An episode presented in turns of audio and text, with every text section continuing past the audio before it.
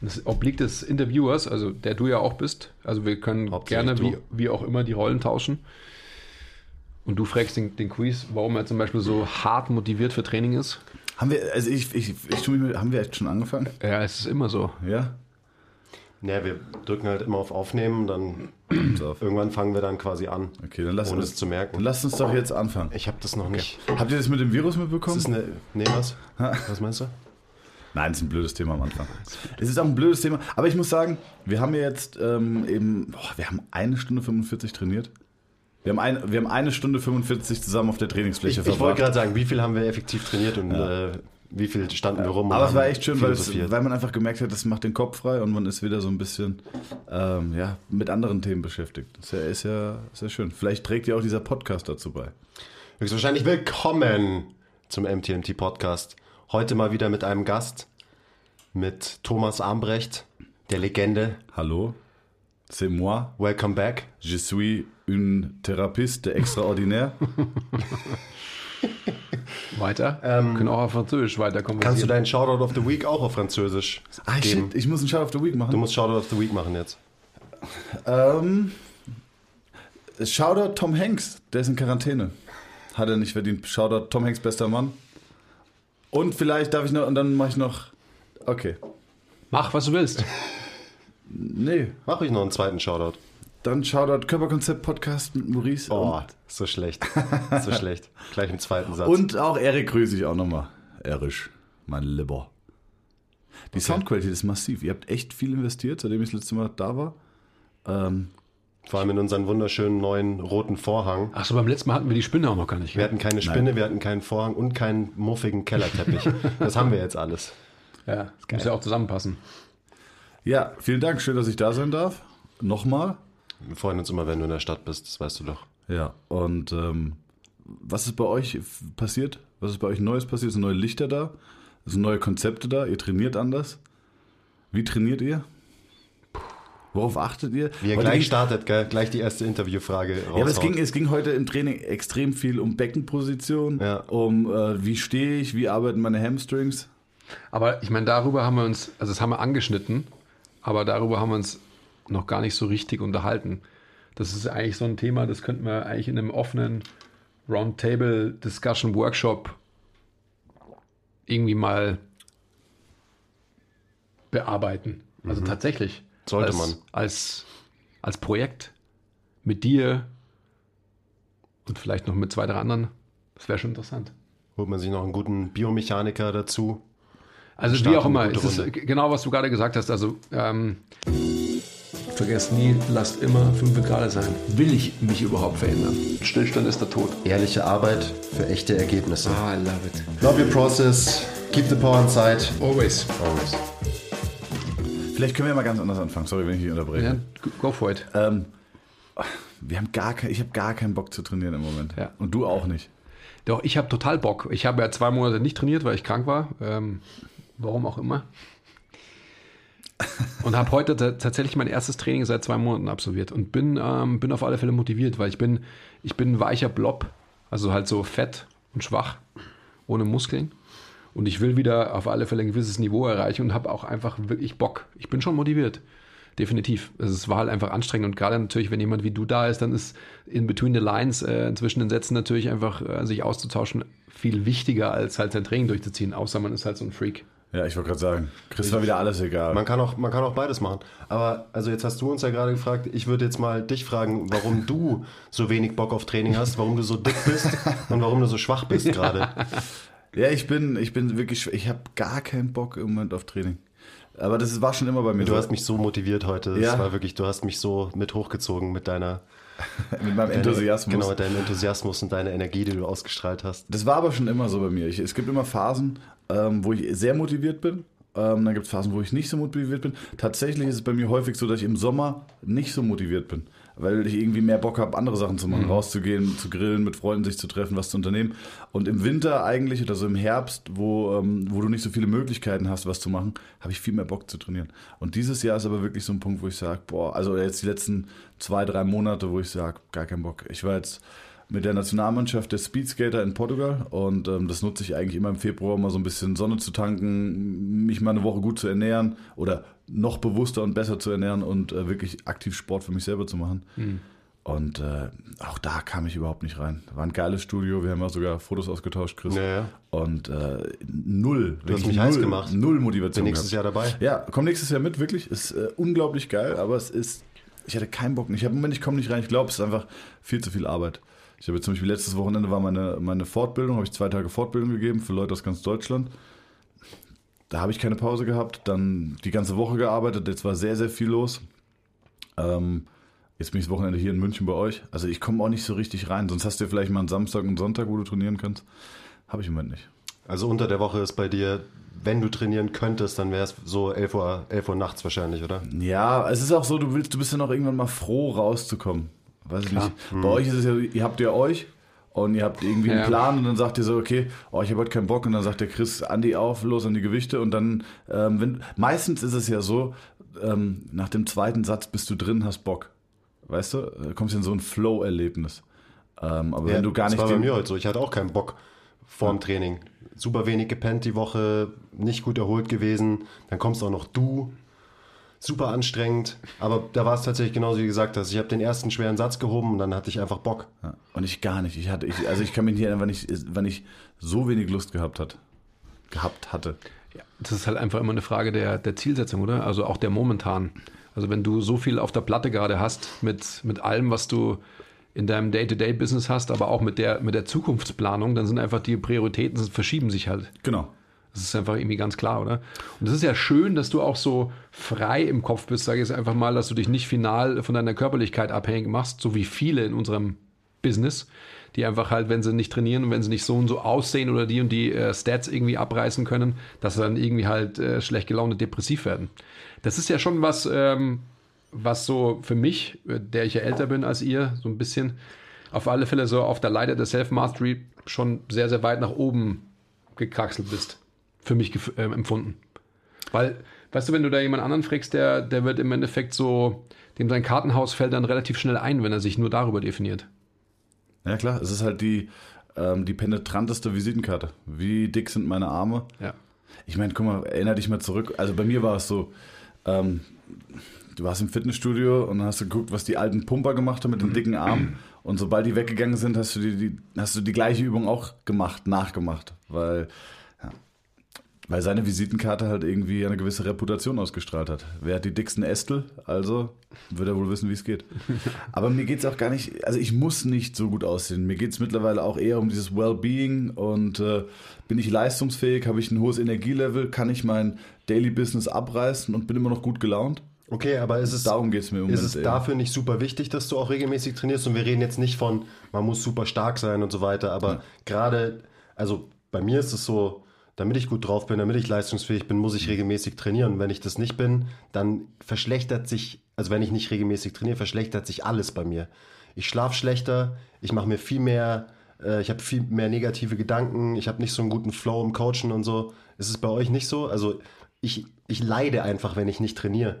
Und auf der anderen Seite, weil ich meine, du hast bestimmt noch mehr zu tun, aber ich habe auch so ein bisschen Angst, wenn ich mir so viele gute Strength and Conditioning Coaches anschaue oder Influencer, wie auch immer du das nennen willst. Viele gerade von diesen Amis, so die haben krasse Skills und sind gute Coaches, aber wenn die älter werden, dann gehen die halt alle aus dem Leim und sehen nicht mehr aus als wie Athleten. Und davor habe ich ein bisschen Schiss, also ich bin da noch ein bisschen weiter weg. Aber ich will nicht der sein, der irgendwann nur noch Ausbildungen gibt, ähm, Podcast spricht und irgendwie ein fetter Blob ist und nicht mehr, nicht mehr stark ist und nicht mehr athletisch ist. Da habe ich irgendwie Schiss vor, weil das, ich sehe das einfach bei vielen. Aber du weißt ja gar nicht, vielleicht ist es ja später genau das. Also es ist ja dieses Ding, wie verschieben sich Prioritäten. Ähm, Im Moment habe ich so viel Priorität auf ähm, weiterhin mich selber fortbilden. Ist immer meine höchste Priorität, gucken, dass ich besser werde in dem, was ich mache. Ähm, dann habe ich unglaublich viel Spaß gerade einfach zu, ähm, zu lehren, zu erklären, diese Fortbildung zu machen. Dann gibt es noch zwei, drei andere Projekte, die sich gerade auftun und die immer konkreter werden, wo jetzt auch schon was gemacht werden muss. Und ähm, das befriedigt mich irgendwie mehr als im Moment irgendwie schwer zu heben oder regelmäßig zu heben. Also wie gesagt, mir geht es darum, ähm, ein gutes Immunsystem zu haben, ein hohes Energielevel und es ist mir wichtiger, als jetzt nochmal irgendwie meinen Kreuzheberekord zu brechen. Ja. Aber ich finde, es ist auch immer so ein bisschen, ich finde diesen Spruch so gut, das, das, ähm, das Anstrengendste beim Auto anschieben ist das Auto anzuschieben. Das heißt, wenn das Auto erstmal rollt, dann brauchst du nicht mehr viel Kraft, um es am Rollen zu halten. Dein Auto ist stehen geblieben. Mein Auto steht und es ist gerade echt schwer, es anzuschieben und deins ist halt komplett im Rollen. Ja. Also ich kenne ja auch noch die Äh. Momente, wo du sagst so, oh, geil, Training ist rum, ich freue mich jetzt schon aufs Training am nächsten Tag. Und da es- bin ich im Moment echt Es weit ist bei mir jetzt auch nicht so, dass ich super hype bin. Ich meine, wir haben die Woche ähm, das Gym umgebaut, neue Lichter wurden installiert und das Gym war zwei Tage zu, beziehungsweise drei Tage. Und ich habe das auch so ein bisschen als, also ich hätte trainieren können. Ich hätte locker oben trainieren können, während die ihre Arbeiten machen, aber ich habe es nicht gemacht, weil ich das auch als willkommene Ausrede mal gesehen habe. Weil es ist jetzt nicht so, dass ich irgendwie super driven bin und auch immer Bock auf Trainieren habe. Und die Woche hatte ich zum Beispiel überhaupt keinen Bock.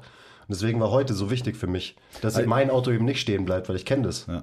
Jetzt hatte ich vorhin, wir hatten vorhin eigentlich ein ganz gutes Gespräch, so relativ am Anfang, äh, Andreas, wo wir gesagt haben, oder wo wir uns gefragt haben, was ist denn besser, wenn das immer, immer diese eine Trainingseinheit die, Woche nochmal abreißen soll, okay, ich bleib drin, ich mache das irgendwie nochmal eine Ganzkörperübung, ich mache irgendeine Beuge, Kniebeuge, irgendeine Hebehübung, irgendwie horizontal, vertikales Drücken, Ziehen, da habe ich mal alles gemacht und bleib so drin, erhalte also mein Level relativ gut.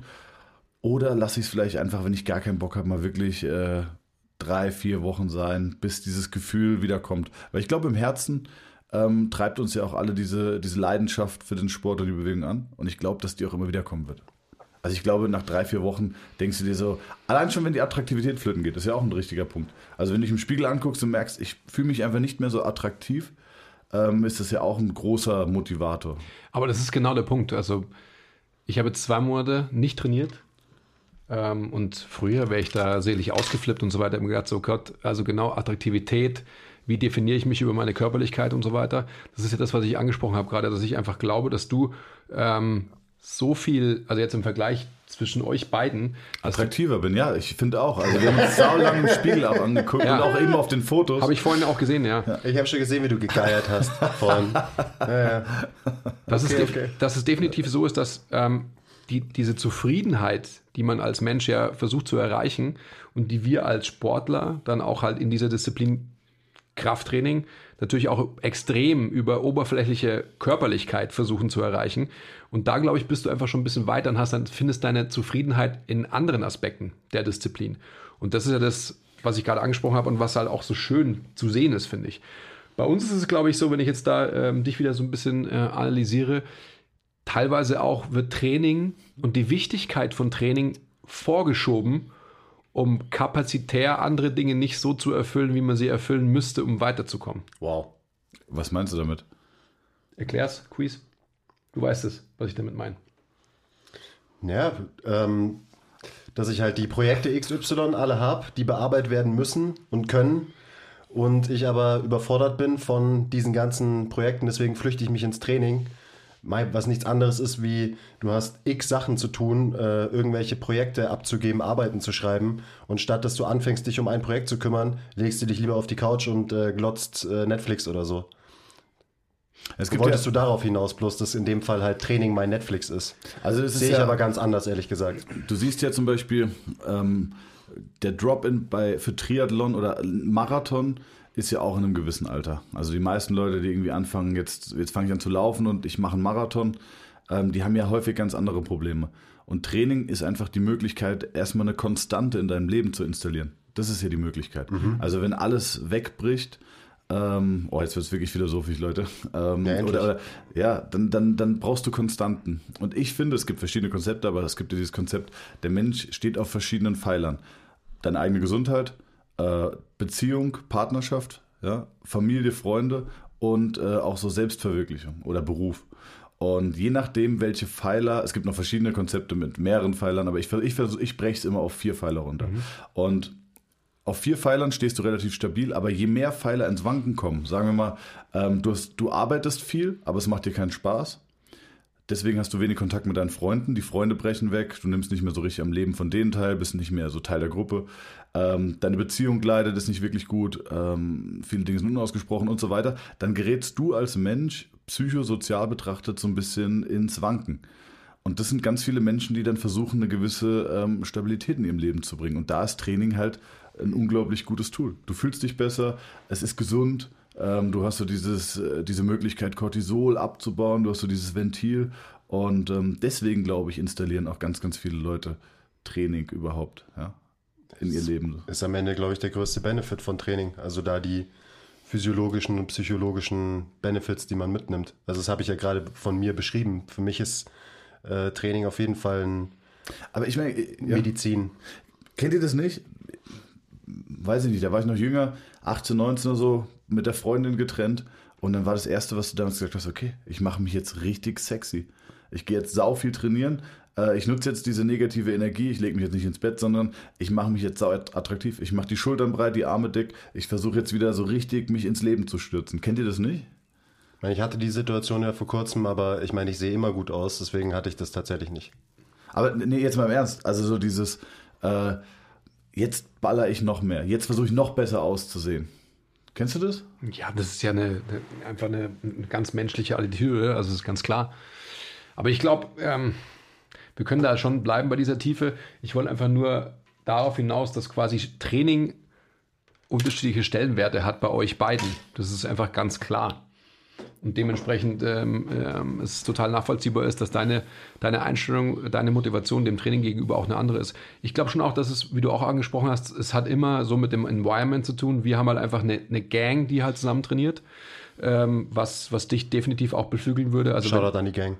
Wenn wir zusammen, also wenn du hier wärst, würdest du natürlich auch ganz anders trainieren. Das ist ja ganz klar, das ist ja logisch. Ich habe es tatsächlich in so Phasen, wo ich extrem viel auch am Mann gearbeitet habe noch, also halt so früher 35, 40 ähm, Sessions in der Woche, habe ich meine eigenen Trainingszeiten immer mit, mit Kunden zusammen absolviert, die quasi mein Leistungsniveau hatten. Also so, die halt, Ja. die halt stark genug waren.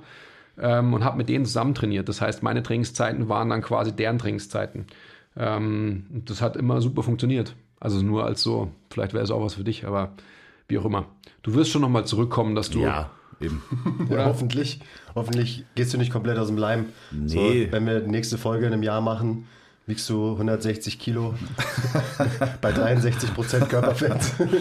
Ja, aber es ist ja auch immer die Frage, das hat, also darum geht es ja eigentlich die ganze Zeit, was willst denn du im Leben? Und im Moment habe ich einfach so viel auf der Agenda, ähm, was für mich höhere Priorität hat, als äh, wie attraktiv ähm, will ich sein, wie leistungsfähig will ich am, an der Scheibe sein oder an der Stange.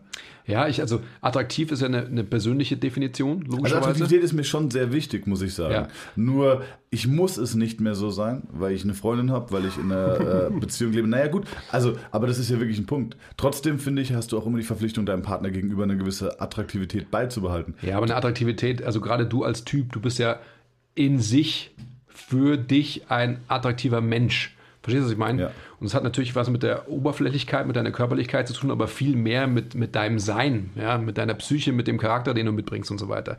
Der ist ja viel hübscher als letztendlich deine Hülle. Verstehst du?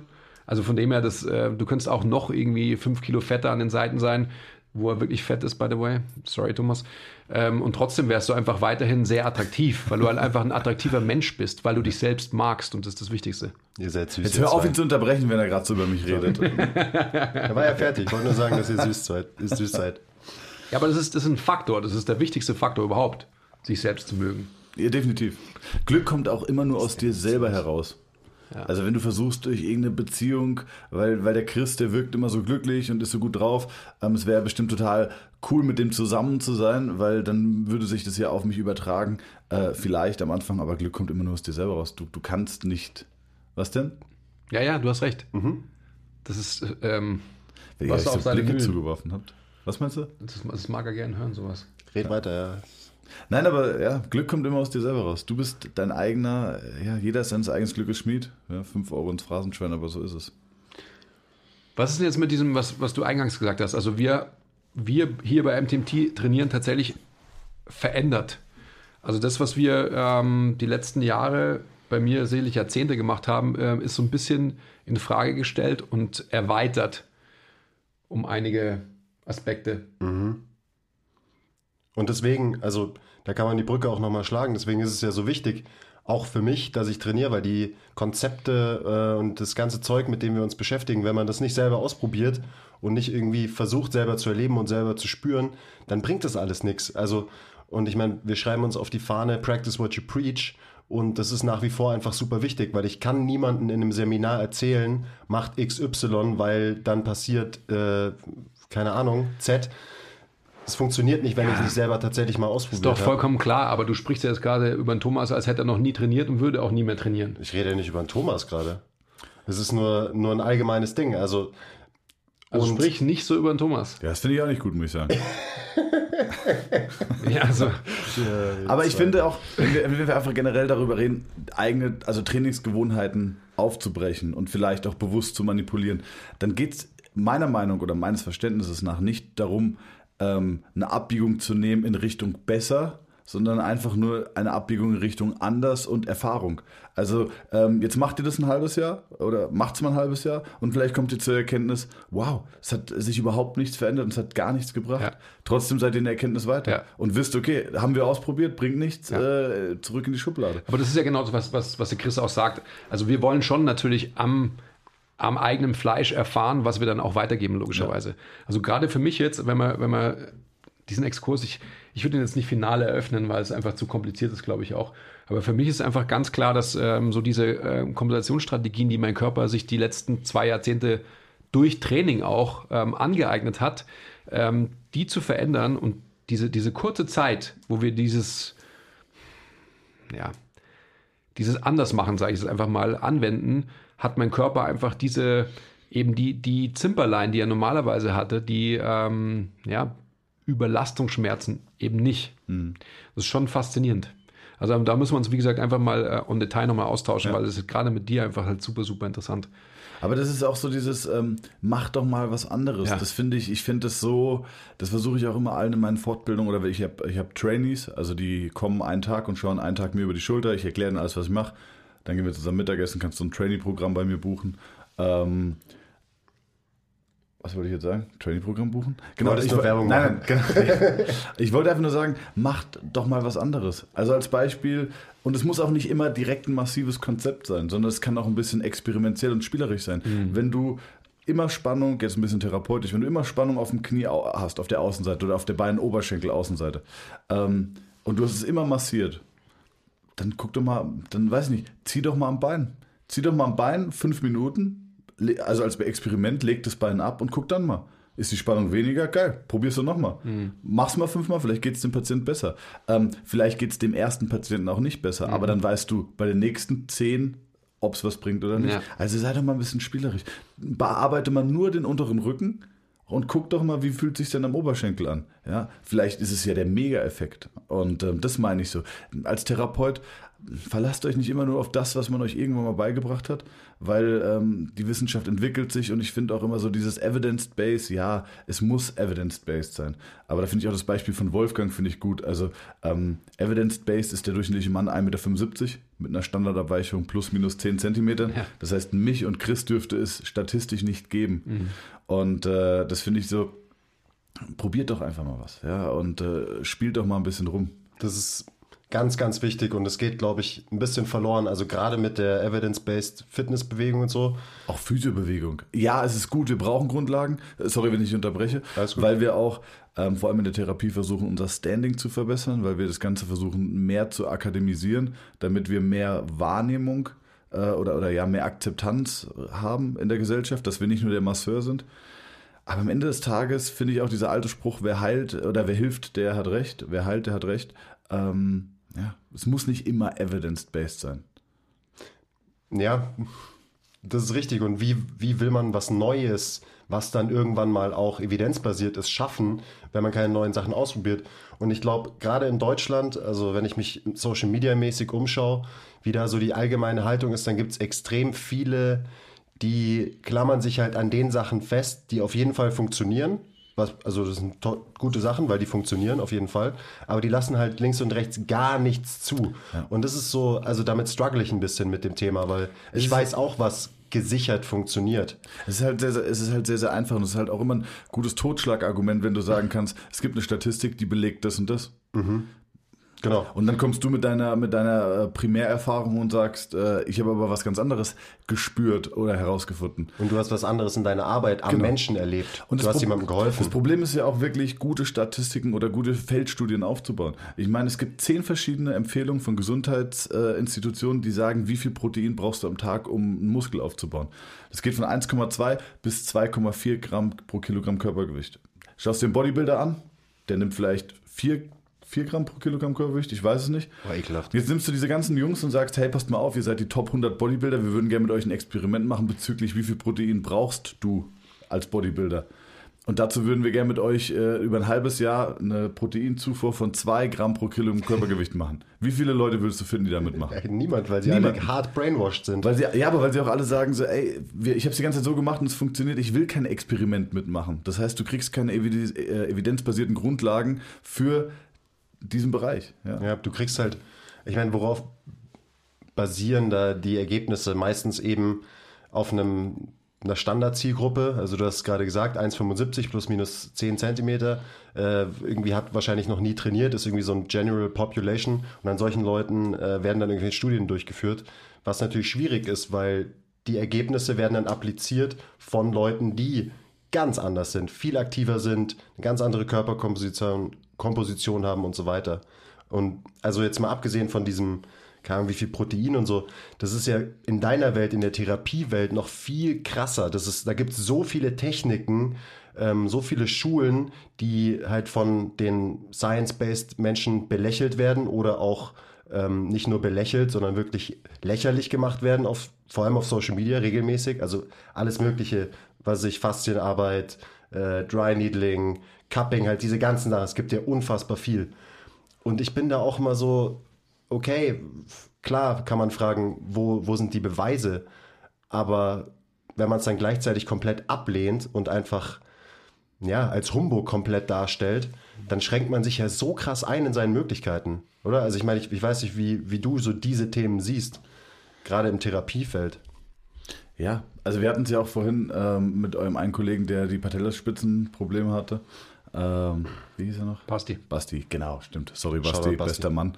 Ähm, und da geht es auch so ein bisschen darum, weil wir haben nur ganz kurz zwischen Tür und Angel geredet und dann ist auch der Advice einfach, schau, was dir gut tut, schau, was dir nicht gut tut. Ja, das ist ja so ein ganz simpler Advice, aber so, so kannst du es auch handhaben. Es muss nicht evidence-based sein. Ja, machst du eine Übung und du hast keine Schmerzen, dann mach die Übung. Ja, weil besser eine Übung als keine Übung. Und einfach auch mal so an die Sache rangehen. Ich weiß noch, es gab einmal eine Diskussion mit einem Bundesliga-Verein. Da war, äh, hatte ich ein Jobangebot bei einem Bundesliga-Verein. Dann gab es einen Masseur und dann war damals so der O-Ton, ähm, ah, wir sollten den Masseur rauswerfen und dafür dich holen. Und äh, haben so in dem Moment auf meine, auf meine Zustimmung gewartet, dass ich sage so, ja, der Masseur. Und ne, klar, eine Massage ist vielleicht jetzt präventiv und so gar nicht so effektiv, aber wenn eine Saison lang ist, brauchst du auch jemanden, wo sich mal ein Spieler einfach hinlegen kann und weiß, geil, einfach mal relaxing, bisschen Wellness, der tut mir einfach gut. Ja. Ja? Ähm, und ähm, das, was ich mache, ist in der, in der Regel häufig jetzt nicht wirklich super angenehm. Ja, es tut nicht weh. Ich bin kein Therapeut, bei dem ich sage, es muss immer wehtun, du musst in den Muskel ballern, bis es schreit und viel hilft viel. Aber manchmal, und ob das jetzt evidence-based ist, dass er eine Massage hat, aber es ist einfach ähm, von, der, von, von der Primärerfahrung ist es so. Wenn Andreas sich hinlegt und kriegt eine gute Massage nach einem harten Fußballspiel, wird er sich besser fühlen. So. Brauchen wir darüber noch diskutieren, ob das jetzt einen Sinn hat oder nicht? Ist doch gut. Auf jeden Es Fall. muss nicht Interessante immer Frage, evidence-based sein. Und da waren alle so, ah ja, okay, ja, stimmt, hast recht. Hab ich gesagt, werft lieber den schlechten Physio raus und da holt euch da, also behaltet lieber den Masseur. Ja. Ach Jungs. Wo, wo glaubst du denn, dass das ist auf alle Fälle auch was, was wir ähm, uns auch immer wieder fragen, wo glaubst du denn, dass, dass unsere Branche in den nächsten fünf Jahren sein wird?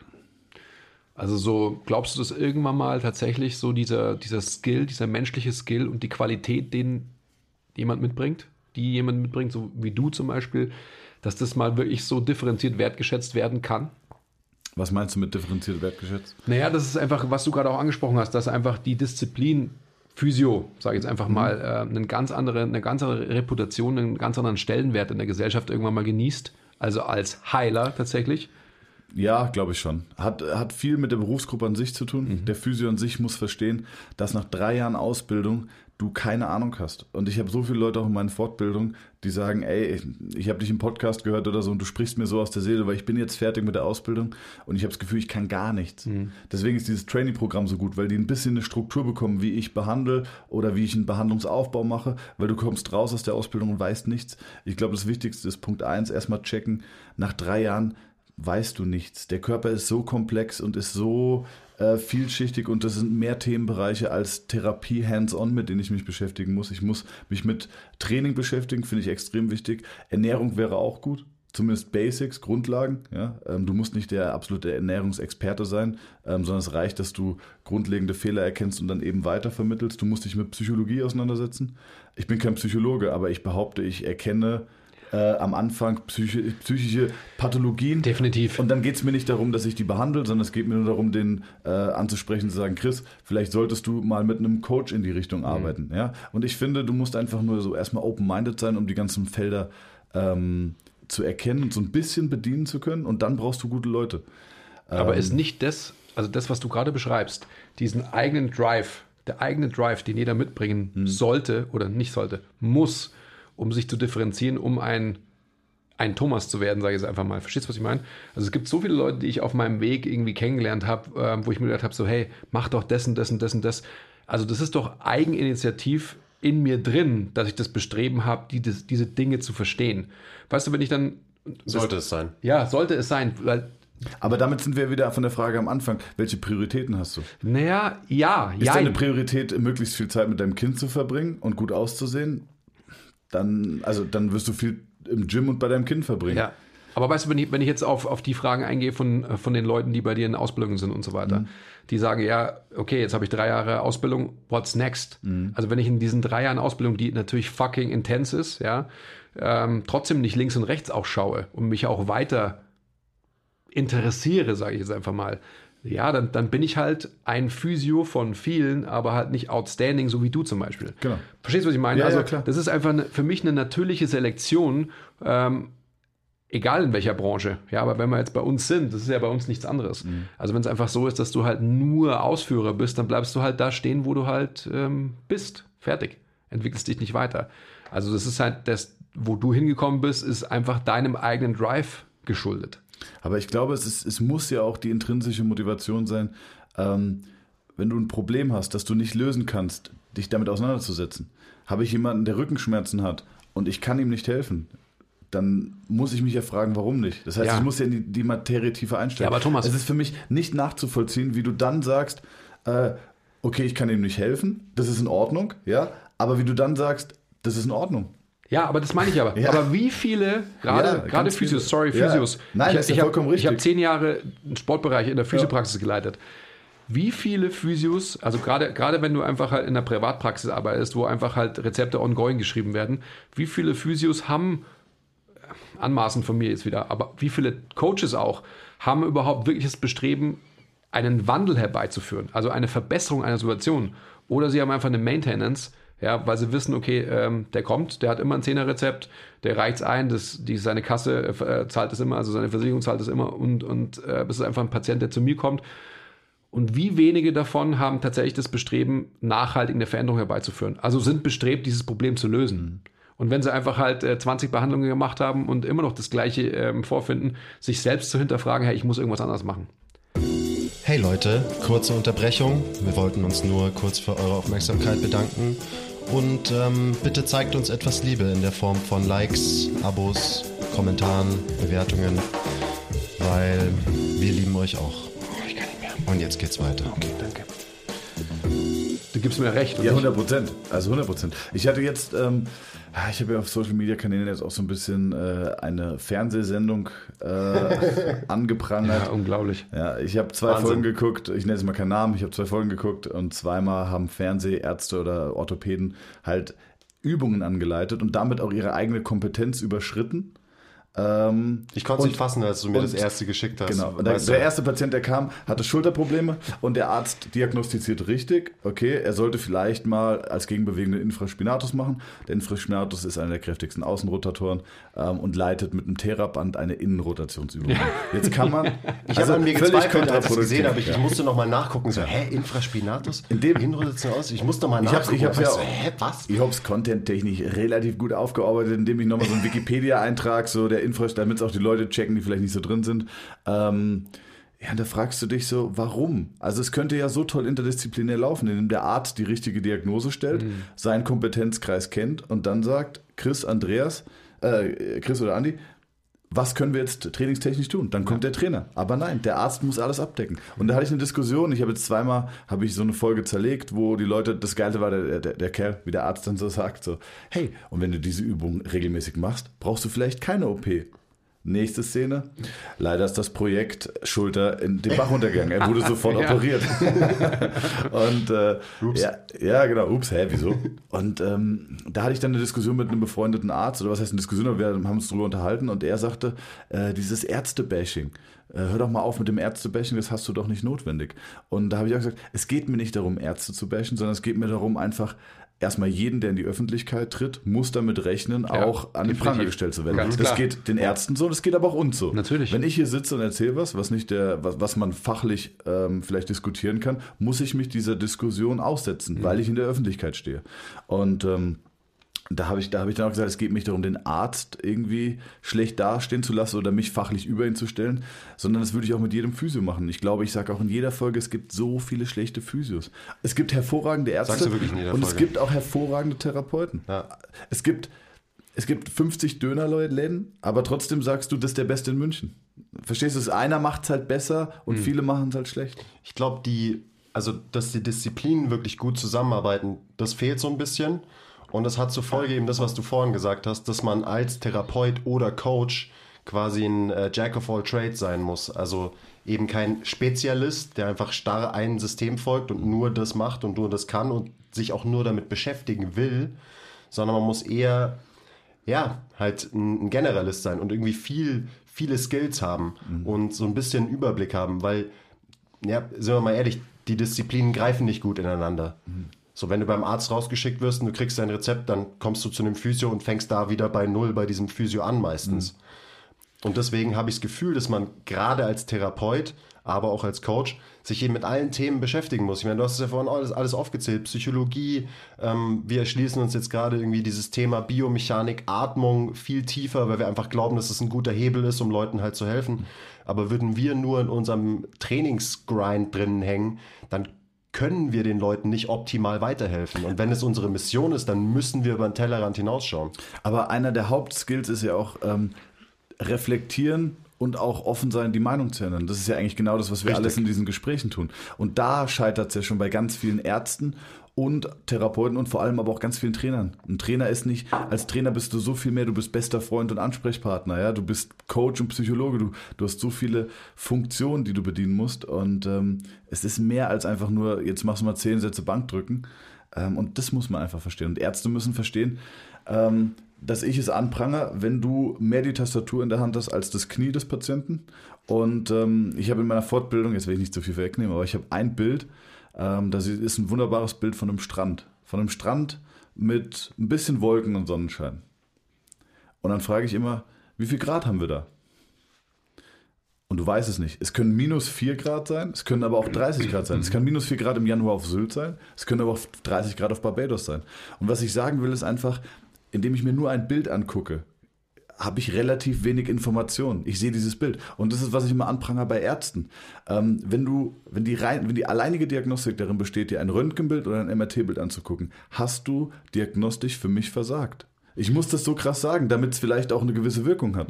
Du musst dir den Mittelfuß angucken, das Sprunggelenk, das Knie, die Hüfte, die Lendenwirbelsäule, mindestens diese Bereiche. Und eigentlich musst du dir noch die Organe mit angucken. Ja? Aber es wird halt, das wird nicht gemacht. Und Es Genau wird nicht meine ich. gemacht und das System ist eigentlich einzelne drauf ausgelegt. Spezialisten, Die gucken durch ihre Linse und jeder Einzelne guckt durch seine eigene Linse, aber wo ist die, wo ist die Connection? Und ich meine, Andi hat dich gefragt, wo siehst du das Ganze in fünf Jahren? Klar wäre es schön, wenn jedes Individuum einfach erkennt, dass es halt mehr gibt als das eine, worauf er spezialisiert ist. Aber kann man es auch irgendwie schaffen, dass tatsächlich die einzelnen Disziplinen irgendwie besser zusammenarbeiten? Weil Genau, da das ist der Punkt. Es gibt extrem viel Potenzial, glaube ich. Genau das ist der Punkt. Wenn jeder in seinem Kompetenzkreis bleiben würde und auch da Experte wäre, müssten wir uns auch alle keine Sorgen um, also wir machen uns eh alle keine Sorgen, dass wir genügend Kunden haben, wir sind da eher alle überbucht, aber dann müssten sich auch andere Leute keine Sorgen machen. Ich habe eine Kundin gehabt, die kam wegen Hüftproblemen zu mir. Die habe ich mir zweimal angeguckt und habe mir dann gesagt, ich kann dir nicht helfen. Ich kann dir nicht helfen. So wie es für mich aussieht, kann ich dir nicht helfen. Ich kann dir aber sagen, dass, ähm, dass das kein Problem ist, also dass die Gelenkmechanik kein Problem ist, dass das, ähm, die Statik ist kein Problem, die Muskulatur ist kein Problem und und und und. Damit habe ich ja auch schon mal viel Informationsgehalt geschaffen, mit dem sie weitergehen kann. Und diese Kundin schickt mir heute noch Leute und die mhm. wohnt weit weg. Also die, die Leute, die von ihr kommen, haben über eine Stunde Anfahrt, ähm, weil sie sagt, ey, ich war da, der konnte mir zwar nicht helfen, aber der konnte mir genau sagen, ähm, was in Ordnung ist, was nicht in Ordnung ist. Und das war einfach so, ich habe meinen Kompetenzkreis nicht verlassen. Und dafür ja, war sie unglaublich dankbar. zu sagen, ich weiß es nicht. Genau. Und ich kann dir aber auch sagen, statt das zu machen, was du immer machst, ohne den Menschen weiterzuhelfen, was halt genau. halt super viele Therapeuten und Trainer machen. Genau. Die sich nicht trauen zu sagen, ich weiß nicht, was bei dir falsch ist. Und es Probier gibt ja auch, mal bei XY. Es gibt ja auch so viele Ärzte, die sagen, ähm, oh, geh mal zum, red mal mit einem Physio drüber. Gibt es ja auch. Ja? Und es gibt aber auch, es muss aber auch den Physio geben, der sagt, weil Ärzte-Bashing ist ja immer so ein Physio-Ding. Der Physio sagt ja immer, ah, die scheiß Ärzte. Aber der Physio muss auch sagen, kann ich dir nicht beantworten? Bitte rede mit einem Arzt. Ich habe auch Profisportler, die zu mir kommen, wo ich sage, hatte ich jetzt letztens einen, ähm, einen Olympioniken, der hat äh, Olympia-Quali in China gemacht, kam zurück, hatte so krasse Schmerzen, dass der gezittert hat. Ja? Und dann muss ich auch sagen, also als Freund sage ich dir, ich glaube nicht, dass es äh, was mit dem Nerven ist, also dass der Nerv verletzt ist, der ist entzündet, aber ich hätte gerne ein MRT. Bitte mhm. geh zum Arzt und lass mal ein MRT machen und lass einen Radiologen drüber gucken. Ja, also den eigenen Kompetenzkreis abgesteckt und gesagt, mach das. Es geht nicht darum, der Held zu sein, der alles kann. Ja, natürlich nicht, aber das, ich glaube, das schlägt in die Kerbe, die du gerade angesprochen hast, dass wir einfach in einer Situation sind, dass wir halt monetär gut dastehen und dementsprechend einfach auch nicht ähm, müssen. sagen müssen, wir, wir können alles, beziehungsweise ist falsch formuliert, weil wir können ja alles, aber zu sagen, ähm, bleib bei uns, beziehungsweise nicht zu sagen, es gäbe da jemanden oder eine Instanz, die du auf alle Fälle aufsuchen solltest, die dir erstmal weiterhilft. Und ich glaube, das ist schon ein ganz wichtiger Punkt. Also ich kann das schon natürlich aus monetären Gründen nachvollziehen, aber da muss man sich einfach halt nach seiner Grundmotivation fragen. Also warum mache ich das Ganze überhaupt? Ja, mache ich das wirklich nur, um mich monetär zu bereichern oder habe ich wirklich den Auftrag, den Menschen besser zu machen, also ihm weiterzuhelfen. Und ich glaube, wenn man diese Frage nachhaltig und immer wieder und immer wieder und die richtig vor allem jetzt auch an mich, ja, also nach 20 Jahren äh, des, des Therapierens, des Trainierens, des Coachens, halt Leute weiterhin irgendwie weiterzubringen, ähm, da sind wir wieder einfach bei der Leidenschaft zum Wandel, was unser Markenkern ist bei MTMT. Wenn ich den nicht weiterhin aufrechterhalte und nach oben bringe und halt bei meinem Wissen stehen bleibe und irgendwann mal sagst, okay, ich bin zufrieden damit und so, dann habe ich halt verloren, meiner Meinung nach. 100 Prozent, ja. Und wenn du mich fragst, wo steht die Physiotherapie in den nächsten fünf Jahren, ich glaube ziemlich genau da, wo sie jetzt auch steht. Mhm. Da wird nicht viel passieren, leider. Mhm. Ich glaube, dass das, äh, dass das, ähm, dass der Patient sich verändert. Der Patient verändert sich, glaube ich, mehr als der Therapeut oder mhm. die Ärzte. Mhm. Ich glaube, dass die. Aber eine gute oder eine schlechte Richtung? Eine gute Richtung. Ich glaube, dass der Patient mittlerweile mehr hinterfragt. Ähm, und auch dieses System mittlerweile, also früher war ja der Arzt die höchste Instanz der Medizin und die hast du nicht in Frage gestellt. Und mittlerweile ist es ja ein Standard, dass du vor der OP dir nochmal eine zweite Meinung einholst. Dann ist auch immer die Frage, nehmen nur wir in unserer Blase das wahr? Aber ich mhm. würde sagen, auch außerhalb der Blase ist es angekommen, dass es sinnvoll ist, nochmal eine zweite Meinung einzuholen. Dass auch nicht jede OP notwendig ist. Mhm. Und mit diesem Verständnis ähm, wird auch so ein bisschen der Arzt hinterfragt oder generell auch der Therapeut. Alles wird ein bisschen mehr hinterfragt, was ja gut ist. Mhm. Ja, es, du willst ja die Leute dazu animieren, mehr zu denken mhm. und zu reflektieren. Und ich glaube, dass sich der Patient mehr verändern wird als der Arzt oder der Therapeut. Und das ist gut, weil der Arzt, der, der Patient sich dann fragt, ähm, der hat sich jetzt nur das Röntgenbild angeguckt. Ich glaube, es hat doch noch mehr damit zu tun. Ja. Ich glaube, der, der Patient verändert sich. Habe ich erwähnt, dass ich glaube, dass der Patient sich verändert? das, ist, das ist echt ein verdammt wichtiges Thema, weil, also, ähm, Familienmitglied von mir und deswegen geht mir das sehr nah und deswegen struggle ich da extrem viel mit. Die hat durchgehend Schmerzen, die hat verschiedenste Diagnosen von verschiedenen Ärzten bekommen, äh, hat verschiedenste Vorschläge für Behandlungen bekommen. Es gibt keinen roten Faden, 0,0. Ähm, und also ich verzweifle ein bisschen, weil, weil ich hier nicht helfen kann, gefühlt. Also langfristig weiß ich, dass ich hier helfen kann, aber wirklich die, die Schmerzen loszuwerden. Und ich habe nicht mal eine Ahnung, wen, zu wem ich sie schicken soll. Mhm. Weil es irgendwie ist man so ein bisschen trapped in dem System. Also da gibt es auf jeden Fall Nachholbedarf, extrem viel. Und deswegen ist es ein bisschen traurig, aber also ich dachte mir schon, dass du irgendwann sagst, ja, die Physiotherapie wird wahrscheinlich in fünf Jahren da sein, wo sie heute ist. Aber es darf eigentlich nicht sein, weil es gibt so viele Lücken und wir haben ein super Gesundheitssystem, versteht mich nicht falsch, aber es gibt noch so viel Potenzial, das besser zu machen. Ja, es Und gab, mal eine, da als Coach, es, wirklich. gab, es gab mal eine wissenschaftliche Untersuchung in Florida, glaube ich, war das, wo man Ärzten Röntgenbilder gegeben hat zur Diagnostik.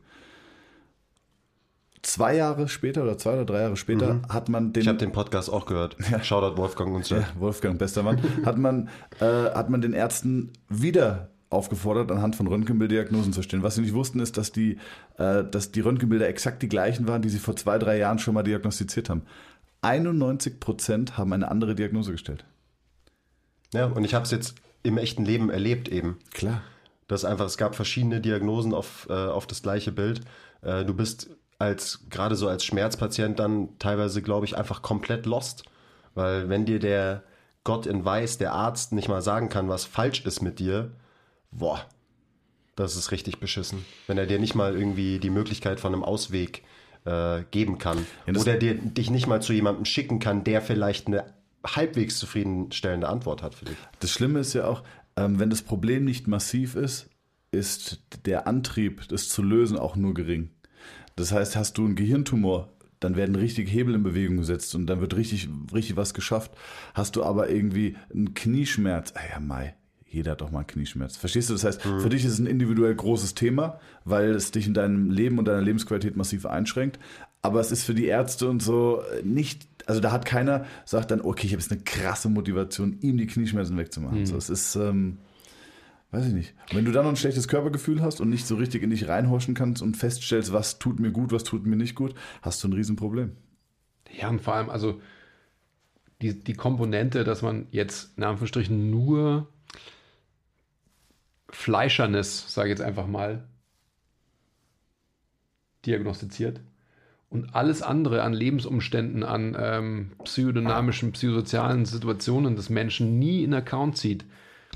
Das ist halt einfach nur ein ganz, ganz kleiner Teil. Das ist ein Riesenpunkt. Ja. Hatte ich das bei euch erzählt mit der Patientin von mir mit den Rückenschmerzen? Ich hatte eine Patientin, die hatte Rückenschmerzen. Unterbrecht mich, falls ich es bei euch erzählt habe. Und ähm, die war schon mal bei mir vor drei Jahren. Da konnte ich ihr super helfen. Deswegen kam sie mit den Rückenschmerzen wieder zu mir. Und äh, ich habe sie untersucht und fast so im Bauchraum. Und vor allem Leute, die viel Stress haben, viel psychischen Druck, haben sehr, sehr hohe abdominale Spannung. Und ich drücke rein und merke so, oh, ist aber ganz schön zu. Und dann ist es meine Berufserfahrung, kein Evidence-Based, das mich dazu animiert, auch mal zu fragen. Ähm, und ich kenne die Patientin, aber ich kenne sie jetzt nicht wirklich gut, ähm, auch mal zu fragen, ähm, hey, wie geht's dir? Geht's dir gut? Also ja, ja, klar, bisschen Stress. Ja. Du, darf ich dich was fragen? Also du, du musst auch nicht darauf antworten, aber ähm, wie, läuft deine, wie läuft deine Beziehung? Wie läuft die Partnerschaft? Und dann guckt sie so, ja, ja, läuft, nee, läuft gar nicht gut im Moment. Okay. Wie läuft's mit den Kindern? Oh, ganz schlimm. Ich habe äh, ich hab Kinder, ich muss mit denen jeden Tag lernen, weil die schlecht sind in der Schule, weil die nicht hinterherkommen. Und ich möchte sie ja fördern. Und dann muss ich sie aber muss ich so lange mit ihnen lernen, bis die wirklich weinen. Und dann hassen sie mich und dann, ähm, und das will ich ja eigentlich gar nicht, aber ich muss sie ja fördern. ist so eine. Ja. Und was ist, was ist im Vorher-Nachher-Test? Pass auf, wie läuft's, äh, wie läuft's auf der Arbeit? Ah, ganz schrecklich. Arbeit, es ist alles eine Katastrophe. Und dann habe ich gefragt, sag mal, wie lange hast du die Rückenschmerzen? Ja, jetzt ein Dreivierteljahr, okay. Und dann habe ich gefragt, gab es mal eine Situation, wo du vielleicht keine Rückenschmerzen hattest? Und dann hat sie gesagt, ja, da war ich im Urlaub mit einer Freundin Kitesurfen. So, Diagnose zu Ende. Klar. Klar gucke ich sie mir noch an, aber ich habe die letzte, ich habe die 45 Minuten der Therapie eigentlich nur damit verbracht, ihr zu erklären, red doch mal mit einem Coach. Wie cool wäre das denn, wenn du objektiv jemanden hättest, der dich nicht bewertet, der nicht nach Hause geht und sagt, ey Andi, du glaubst nicht, heute war der Chris bei mir, was der mir erzählt hat, ja, sondern der einfach dich objektiv anhört, der ähm, das, was du ihm erzählst, auch noch einordnen kann, also der pathologische Denkstrukturen und Muster erkennt und beeinflussen kann. Ähm, das ist ein Psychologe.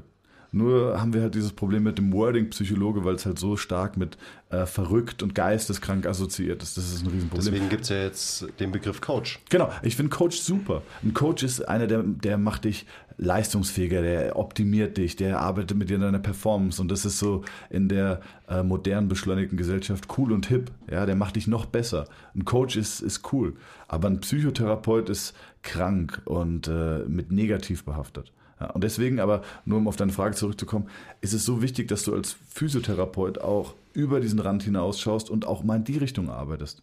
Klar hätte ich dir jetzt irgendwie 100 Stunden im Bauch osteopathisch irgendwie äh, ähm, die Faszien frei machen können, aber ich muss mich ja auch mal mit dem Mensch auseinandersetzen. Ja. Und ich glaube, das ist, macht euch auch so erfolgreich, weil ihr das halt wirklich tut. Und das muss, glaube ich, die Zukunft sein. Also wenn du sagst, wo, wo sollte die Therapie stehen in fünf oder zehn Jahren, dann muss es, glaube ich, genau das sein, dass halt das Spektrum sich einfach viel mehr verbreitert, auch in der Ausbildung von einem Therapeuten, Ja. dass halt mehr Wert auf tatsächlich den Umgang mit Menschen gelegt wird. 100 Prozent. Ich, ich weiß auch nicht, inwieweit man sowas wirklich lernen kann. Ich glaube, Empathie ähm, ist immer der Schlüssel zu allem. Das ist eine ganz spannende Diskussion, eine ganz spannende Frage, die du stellst, weil das ist immer eine Frage, die ich auch in allen, also wenn ich mich weiterbilde, also in Coaching-Richtung, ist es das Erste, was ich den Referierenden, was ich meinen Dozenten, meinen Coach, der mich da quasi ausbildet, immer frage. Also immer sage, okay, ähm, ich glaube, Leadership-Potenzial oder äh, Potenzial als guter Coach, das hat man. Und ähm, das kann man vielleicht ein Stück weit lernen, aber ich glaube, bin fest davon überzeugt, dass es einfach halt Menschen gibt, die sind prädestiniert dafür und die anderen vielleicht weniger. Also einfach um anzuecken und einfach gleich eine Diskussion loszustarten. Ich bin, ich bin da voll bei dir. Ich glaube auch, dass, da sind wir wieder bei dem, bei dem Punkt dieser intrinsischen Motivation. Wenn ich, das, wenn ich diesen ganzen Skill nicht mitbringe, dann werde ich einfach nicht ein Therapeut sein, ein Coach sein, whatever you want to call it, äh, der unser Niveau hat. Also, und das, da will ich jetzt gar nicht irgendwie arrogant klingen oder sonst irgendwas, aber wenn ich diesen Skill des Wissenwollens und des sich mit meinem Gegenüber beschäftigen wollens nicht mitbringe, sondern einfach nur stupide, und da kenne ich auch viele Beispiele, und du sicherlich auch aus meiner ganzen Zeit, einfach von Leuten, die eigentlich Menschenhasser sind, aber die trotzdem mit Menschen arbeiten. Das sind welche, die, die hängen sich irgendwann mal selber auf oder die hängen jemand anders auf. Also, you get my point. es ist so. Ja, du hast 100% recht, ja. Also ich finde, die, diese Frage, die, die muss ich gar nicht stellen, sondern genau wie du es vorhin auch gesagt hast, das ist in mir drin. Ja, ich habe, also ich war nicht gut in der Schule. Ähm, und ich habe damals schon immer so gesagt, so, ey, ich kann nicht viel, aber ich kann Menschen. Das war immer meine, meine Antwort. Und das ist bis heute. Ich weiß nicht warum, ich mache das auch sehr, ich mache das jetzt nicht irgendwie strategisch, sondern ich mache es wirklich einfach aus dem Herzen heraus, dass ich auf jemanden zugehe und versuche ihn kennenzulernen, weil ich einfach auch eine unglaublich hohe Motivation für Menschen habe. Ich möchte Menschen kennenlernen. Ich lebe durch die Menschen, mit denen ich mich umgebe. Ähm, und die entwickeln mich. Also wenn, ich glaube, jetzt mit 30 Jahren komme ich in ein Alter, wo man sagt, okay, aber ich, ich glaube, dass ich auch mit 25, 26 ähm, vielleicht, und das soll jetzt auch nicht arrogant klingen, ein bisschen weiterentwickelt war als viele Freunde von mir, weil ich halt den ganzen Tag mit 35 bis 60-Jährigen verbracht habe, die halt unglaublich viel Lebenserfahrung haben, die mich daran teilgelassen haben. 100%. Weil ich aber auch die Fähigkeit habe, zu fragen und zuzuhören. Weil ich frage, ähm, sag mal, die Wirtschaftskrise, wie ist die passiert? Kannst du mir das erklären? Und dann höre ich zu. Und dann kriege ich, äh, dann bin ich in einem Gespräch drin. Ja, also noch interaktiver kann es ja gar nicht gehen, das Lernen. Und äh, deswegen ist es halt, und das hatten wir auch letztes Mal, ja, es ist äh, ganz, ganz toll, dass wir diese Möglichkeit haben, auf solche Leute zuzugreifen. Voll. Das ist das Beste, was mir jemals passiert ist, auf jeden Fall. Und was wir, um jetzt nochmal auf dein letzte, auf das letzte, was du gesagt hast, zurückzukommen, wird sich das so entwickeln in den nächsten Jahren? Ich weiß es nicht, weil zwei Ressourcen sind limitierend: Zeit und Geld. Um jemanden so ganzheitlich zu betrachten, brauchst du Zeit und Zeit ist immer teuer. Und je besser dein Coach ist oder der Mensch, mit dem du arbeitest, desto teurer ist er auch. Das sind dann die normalen Marktmechanismen, die das Ganze regulieren. Ganz klar. How simple is that? Also deswegen ist es schwierig. Ich glaube, dass es viele Leute geben wird, die so arbeiten werden wie wir. Ähm, ich glaube, dass es viele Leute gibt, die Leute brauchen, die so arbeiten wie wir. Ähm, also dass auch der Mindset offener ist dafür. Aber ich weiß nicht, ob sich das so krass verändern wird. Ich würde es mir wünschen. Ich würde es mir auch wünschen, dass einfach der, der Patient noch differenzierter, noch äh, distinguierter arbeitet, ähm, wirklich arbeitet, indem er sich einfach Therapeuten aussucht und wirklich seinen Therapieerfolg auch ähm, daran festmacht. Also nicht einfach sagt so, das ist nämlich eine Komponente, die ich vorhin noch, noch ansprechen wollte, dass der, dass der Mensch so eine intrinsische Motivation mitbringt, dass er selbst wirklich sich heilen will. Dass er einfach mal ähm, erkennt, dass es einfach ein Zutun seiner selbst braucht, um geheilt zu werden. Und ich glaube, das ist so ein Skill, des, den sich der Patient irgendwie auch erarbeiten wird. Ich glaube, dass einfach so diese, ähm, diese Informationen, die wir als gute Therapeuten ja auch delivern, dass die so inhaltlich fortgeschritten werden wird, dass wir einfach quasi auch abgeben, dass wir final verantwortlich sind, sondern dass einfach eine große Verantwortung beim Patienten selbst liegt. Und ich glaube, das machen wir auch als gute Therapeuten halt unweigerlich. Und wenn das auch immer mehr Leute machen, dann wird der Therapeut, der Mensch, der Trainierende, wer auch immer, also auch Trainierende, einfach halt seinen Erfolg ähm, nicht abhängig machen von anderen Leuten oder von dem besten Trainingsplan oder dem besten Ernährungsplan, sondern von meiner fucking intrinsischen Motivation. Und die Therapie muss sexy werden. Das ist ein Riesenproblem. Leute, ihr, ihr habt so einen geilen Beruf, ihr könnt Leuten helfen, ihr könnt mit euren Händen heilen. Äh, ihr müsst aber, aber die deutsche Physiotherapie muss sexy werden. Wir sind so ungeil. Wie wir sind man das? so ungeil. In- Immer alle, alle Therapeuten oben ohne behandeln. ja, nee, aber zum Beispiel auf der FIBO war ich vor, weiß ich nicht, letzter FIBO-Besuch, wo ich war. Und ähm, da war ein Stand, ein ganz kleiner, da war irgendwie ein asiatischer Sportartikelhersteller und da lief, da lief richtig Disco-Musik. Dann war da eine Lightshow, dann sind die Girls auf den Dingern da rum, haben einen schön weggetanzt, ja. Ähm, und da sind die Leute stehen geblieben und haben sich gedacht, meine Güte, was geht denn da ab, ja. Nebendran war ein Physiostand. Vierfache vierfache äh, Ausstellerfläche und die sind mit so wirklich mit so grün verwaschenen äh, sich aufrollenden Polohemden da rumgelaufen und es ist so der- der greißende Tod ist auf dieser Fläche rumgelaufen und du hast schon gemerkt, wenn ich da auch nur so ein bisschen zu nahe komme, sprechen sie mich an und die waren so unsexy und da habe ich gedacht, also dieses Bild, das hat sich so eingebrannt bei mir, ist so sinnbildlich dafür, wo die Physiotherapie steht. Rockst du eigentlich auch Kakis und Poloshirt immer Ja. beim Behandeln? äh, ich habe ein Poloshirt und eine, eine, eine Chino an, ja. Aber ich bin ein geiler Typ. Deswegen ist es okay. ähm, nee, ich, dieses Bild, wie ich vor diesen beiden Ständen stand, die nebeneinander waren, war so sinnbildlich für mich. Ja. Die Fitnessindustrie, die tritt auf mit einem riesigen Paukenschlag und sagt, bam, hier bin ich, guck mal, wie geil ich bin. Und die Physiotherapie, die creept so ein bisschen und sagt so, hey, Ja, und ich meine, ich, ich, meine, ich, kann, ich, kann das, ich bin ja voll bei dir, weil ähm, muss mal geil werden. wenn du, ja, aber wenn du geil bist, noch, dann hast du keine Kredibilität, sondern ganz im Gegenteil. Dann ist es ja eher so, dass in der Physiotherapie, ja, der, der soll ein guter Therapeut sein, das ist doch irgendwie ein Pumper oder sonst was. Also jetzt wieder nur in Bildern gesprochen. Und da hat sich einfach nichts getan, weil ich kann mich erinnern, als ich 23 war und diesen angefangen habe, diesen Sportbereich da zu leiten, da war es so, dass die zwei, die eigentlich ähm, vor mir waren, also die diesen Bereich geleitet haben, zwei Mädels, dass die halt genau das über mich gesagt haben. Als ich da ankam, ja, wie, der soll ein Therapeut sein. Der hat doch Muskeln, das geht doch gar nicht. Ganz genau, der hat doch Muskeln, das geht doch gar nicht und hat kein Polo an. Und you get my point, das ist einfach sowas, die muss auf alle Fälle sexy werden und da ähm, sollten wir es auch lösen von irgendwelchen Bildern, dass halt einfach ein, ein Physio so und so aussehen muss. Wenn du bei mir in die Praxis kommst, sieht es nicht nach Physio aus. Allein das ist ja schon so wichtig bei Richtig, genau. Also, weil ich aber auch selber nicht in diesem, in diesem kranken Umfeld stehen möchte. Ähm, es sieht bei mir nach Performance, Sport und Design aus. Ja. So würde ich es vielleicht betiteln. Ja. Ähm, so wie es bei euch auch aussieht. Aber es sieht bei mir jetzt nicht äh, nach, oh, ich bin krank, jetzt muss ich Krankengymnastik machen. Und das, Super ist, schon- das ist schon der Punkt. Ja. Ja. Das ist bei uns ja auch, also Leute, die, die können bei uns nicht auf Rezept Trainingstherapie bekommen und man kann sich bestimmt, man könnte sich bestimmt darum kümmern, dass das geht, aber das würde dem ganzen Gym eben auch den, den Anstrich geben, eben von wir sind eine Reha-Einrichtung und hier kommen kranke Leute her, die geheilt werden müssen. Weil allein das bringt schon einfach so eine Mut mit sich, die, die man nicht haben will, die wir in unserem Gym nicht haben wollen und die du in deinen Therapieräumen slash Gym auch nicht haben willst. Aus ja auch- guten Gründen. Guck mal, wenn du in ein Krankenhaus gehst. Warum muss denn ein Krankenhaus immer nach, also der, der Raum, äh, wo du liegst, immer nach krank aussehen?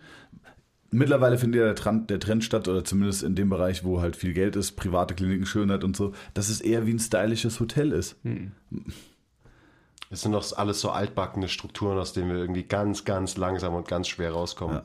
Ja, wir kommen schon raus. Ich glaube, Social Media hilft und äh, Podcast und alles Mögliche hilft. Und äh, auch Typen wie wir, die versuchen, das nach vorne zu brechen. Aber es ist, in fünf Jahren wird nicht viel passiert sein. Weil aber auch immer wieder diese politischen Themen so schwierig sind. Ähm, wenn ich jetzt in so einem Landesverband oder in irgendeinem Verband mich hocharbeiten möchte, ich glaube, bis ich an eine Position komme, wo ich wirklich mitentscheiden kann, ähm, habe ich so lange diese Fahne hochgehalten, dass ich das gar nicht mehr kann. Und, und sollte ich dann irgendwie massiv Veränderungen oder einschneidende Dinge verändern wollen, weiß ich nicht, ob man mich noch in dieser Position dann belässt oder mich da wieder raushebelt. Weißt du, was ich meine? Hm, Auf jeden Fall, ganz klar. Da, ich, da muss man ja gar nicht anfangen. Ja. Okay, next. Ähm, Ich, ich würde ich würd jetzt mal einen Schlussstrich ziehen, oder? Echt? Für die Folge. Und dann machen wir, Wir, wir haben ein bisschen, eine. bisschen weak angefangen, finde ich. Und dann wurde es aber richtig gut. Ja, und jetzt machen wir gleich weiter. Ja. Willst du noch eine Folge machen, oder wie? Na klar. Aller? Ja, okay, also dann, ciao. Okay, bis zum nächsten Mal. Bye!